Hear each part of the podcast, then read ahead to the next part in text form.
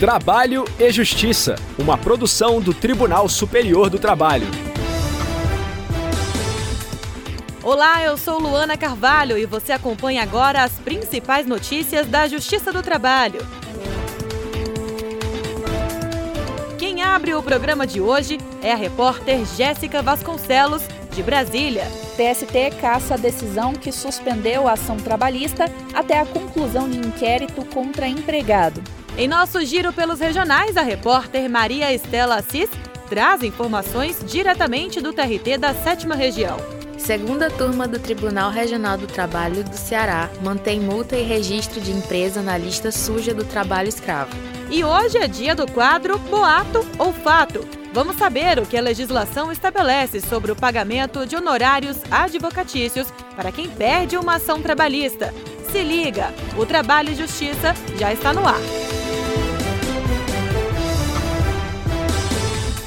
A seção 2 de dissídios individuais do Tribunal Superior do Trabalho cassou decisão que havia suspendido o trâmite da ação de um ex-empregado da Contígio Serviços de Apoio.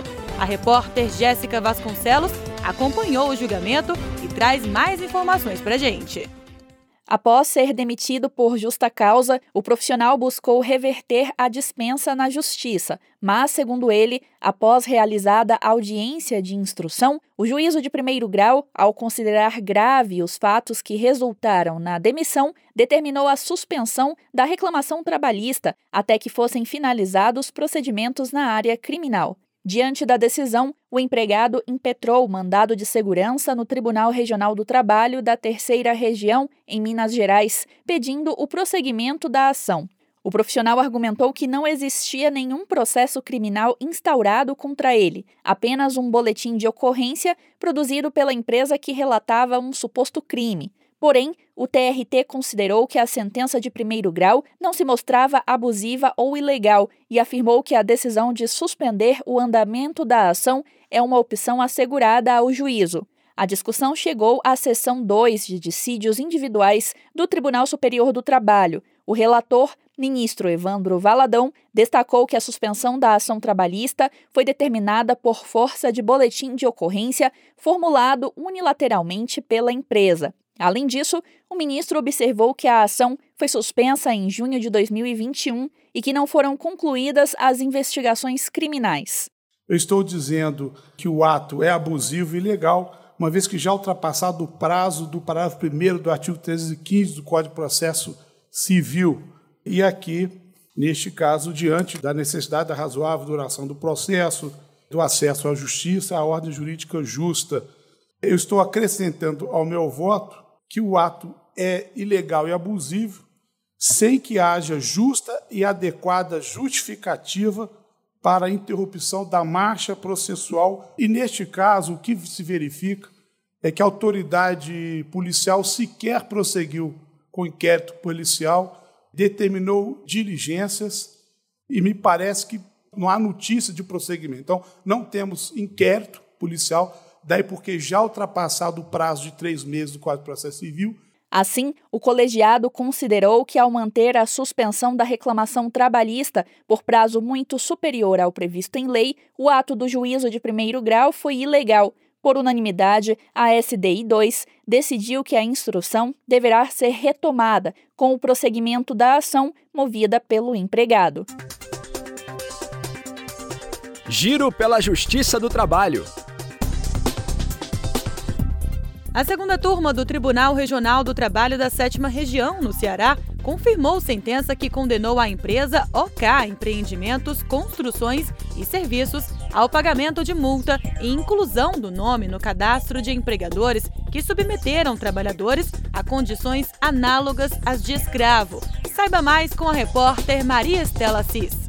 A empresa foi flagrada com 16 trabalhadores em condições degradantes De acordo com fiscais da Superintendência Regional do Trabalho, em conjunto com o Ministério Público do Trabalho, os empregados estavam precariamente alojados, sem condições de higiene, sem ventilação e sem banheiros adequados. O local descumpria todos os requisitos legais exigidos para um alojamento. Havia trabalhadores que dormiam no chão das salas, em cima de papelões improvisados ou entre a laje e o telhado do prédio. Além do descaso com a segurança e a saúde dos trabalhadores, havia informalidade nos contratos de trabalho. Inconformada com a multa e sua inclusão na lista suja do trabalho escravo, a empresa recorreu ao TRT do Ceará pedindo a anulação do auto de infração e exclusão de seu nome do cadastro. Segundo ela, existiam apenas algumas irregularidades comprovadas na obra, mas nenhuma delas levaria a condições degradantes dos empregados, tampouco a condição análoga à de escravo. Para o relator do processo, desembargador Francisco José Gomes da Silva, a inclusão na lista suja funciona como um instrumento de combate à escravidão contemporânea. Ele afirmou que a lista representa um risco à imagem e tem sido reconhecida por empresas nacionais e internacionais e pelas Nações Unidas como bom exemplo de combate ao trabalho escravo. Os empregadores permanecem na lista suja por dois anos, a não ser que façam acordo e se comprometam a adotar exigências sociais e trabalhistas. Atualizada em outubro de 2021 pelo Ministério do Trabalho e Previdência Social, o cadastro de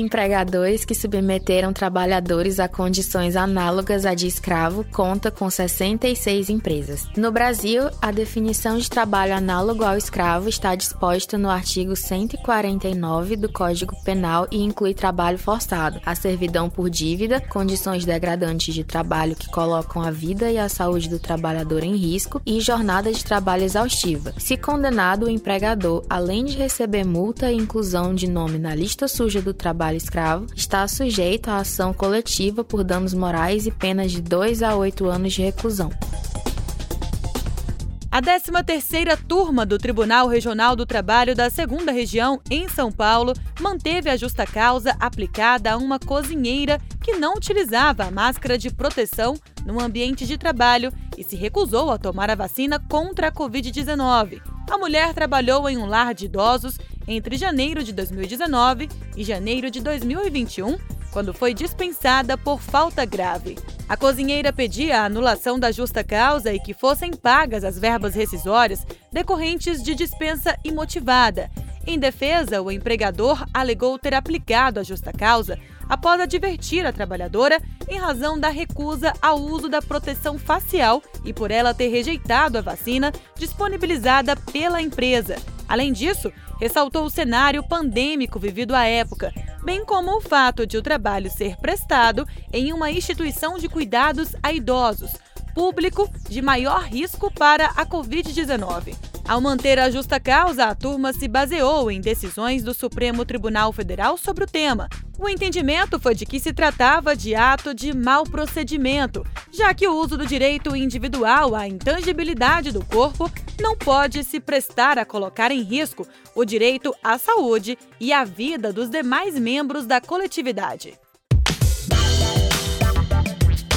Boato ou fato? Fala Carlinhos, meu parceiro. E aí, Zezé, beleza? Cara, não muito. Você lembra que no ano passado eu entrei na justiça com um processo contra a empresa que eu trabalhava, né? Acabei perdendo, meu advogado me avisou ontem, rapaz. Puxa, cara, sinto muito. Pelo menos você tentou e não vai precisar pagar nada, né? Ué, vou sim. Não tá sabendo que desde a aprovação da reforma trabalhista, a parte que perdeu tem que pagar pro advogado do outro lado? Oxe, que história é essa, Zezé? Não tô sabendo disso não. Carlinhos, vou te explicar. O que o Zezé disse é fato. O artigo 791-A da CLT prevê que a parte perdedora deve pagar honorários advocatícios sucumbenciais à parte vencedora. O dispositivo incluído pela reforma trabalhista estabelece pagamento de 5 a 15% da condenação ou do valor da causa. No ano passado, o Tribunal Superior do Trabalho definiu oito teses jurídicas sobre o tema entre elas a de que a condenação em honorários advocatícios sucumbenciais prevista no artigo 791-A da CLT será aplicável às ações propostas na Justiça do Trabalho a partir de 11 de novembro de 2017, data do início da vigência da reforma trabalhista. Vale registrar que também em 2021, o Supremo Tribunal Federal decidiu ser indevido o pagamento desses honorários por beneficiários da justiça gratuita, caso percam a ação. A medida é válida ainda que o favorecido obtenha créditos suficientes para o pagamento das custas em outra demanda trabalhista.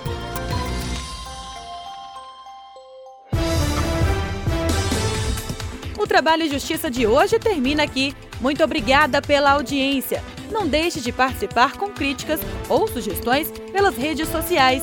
Acesse facebook.com tstjus ou instagram.com tstjus. Se preferir, mande um e-mail para crtv.tst.jus.br. O Trabalho e Justiça teve apresentação de Luana Carvalho, edição de Lia Mara Mendes, produção de Milene Teixeira e Priscila Roster, colaboração dos estagiários Daiane Chaves e Jorge Agli, supervisão de Patrícia Rezende e trabalhos técnicos de Silas Moura e Wesley Oliveira. O programa é uma produção da Rádio TST sob a coordenação de Ana Carolina Brito e a supervisão geral da Secretaria de Comunicação Social do Tribunal Superior do Trabalho. A gente se encontra na próxima edição. Eu espero você. Até lá. Tchau. Trabalho e Justiça, uma produção do Tribunal Superior do Trabalho.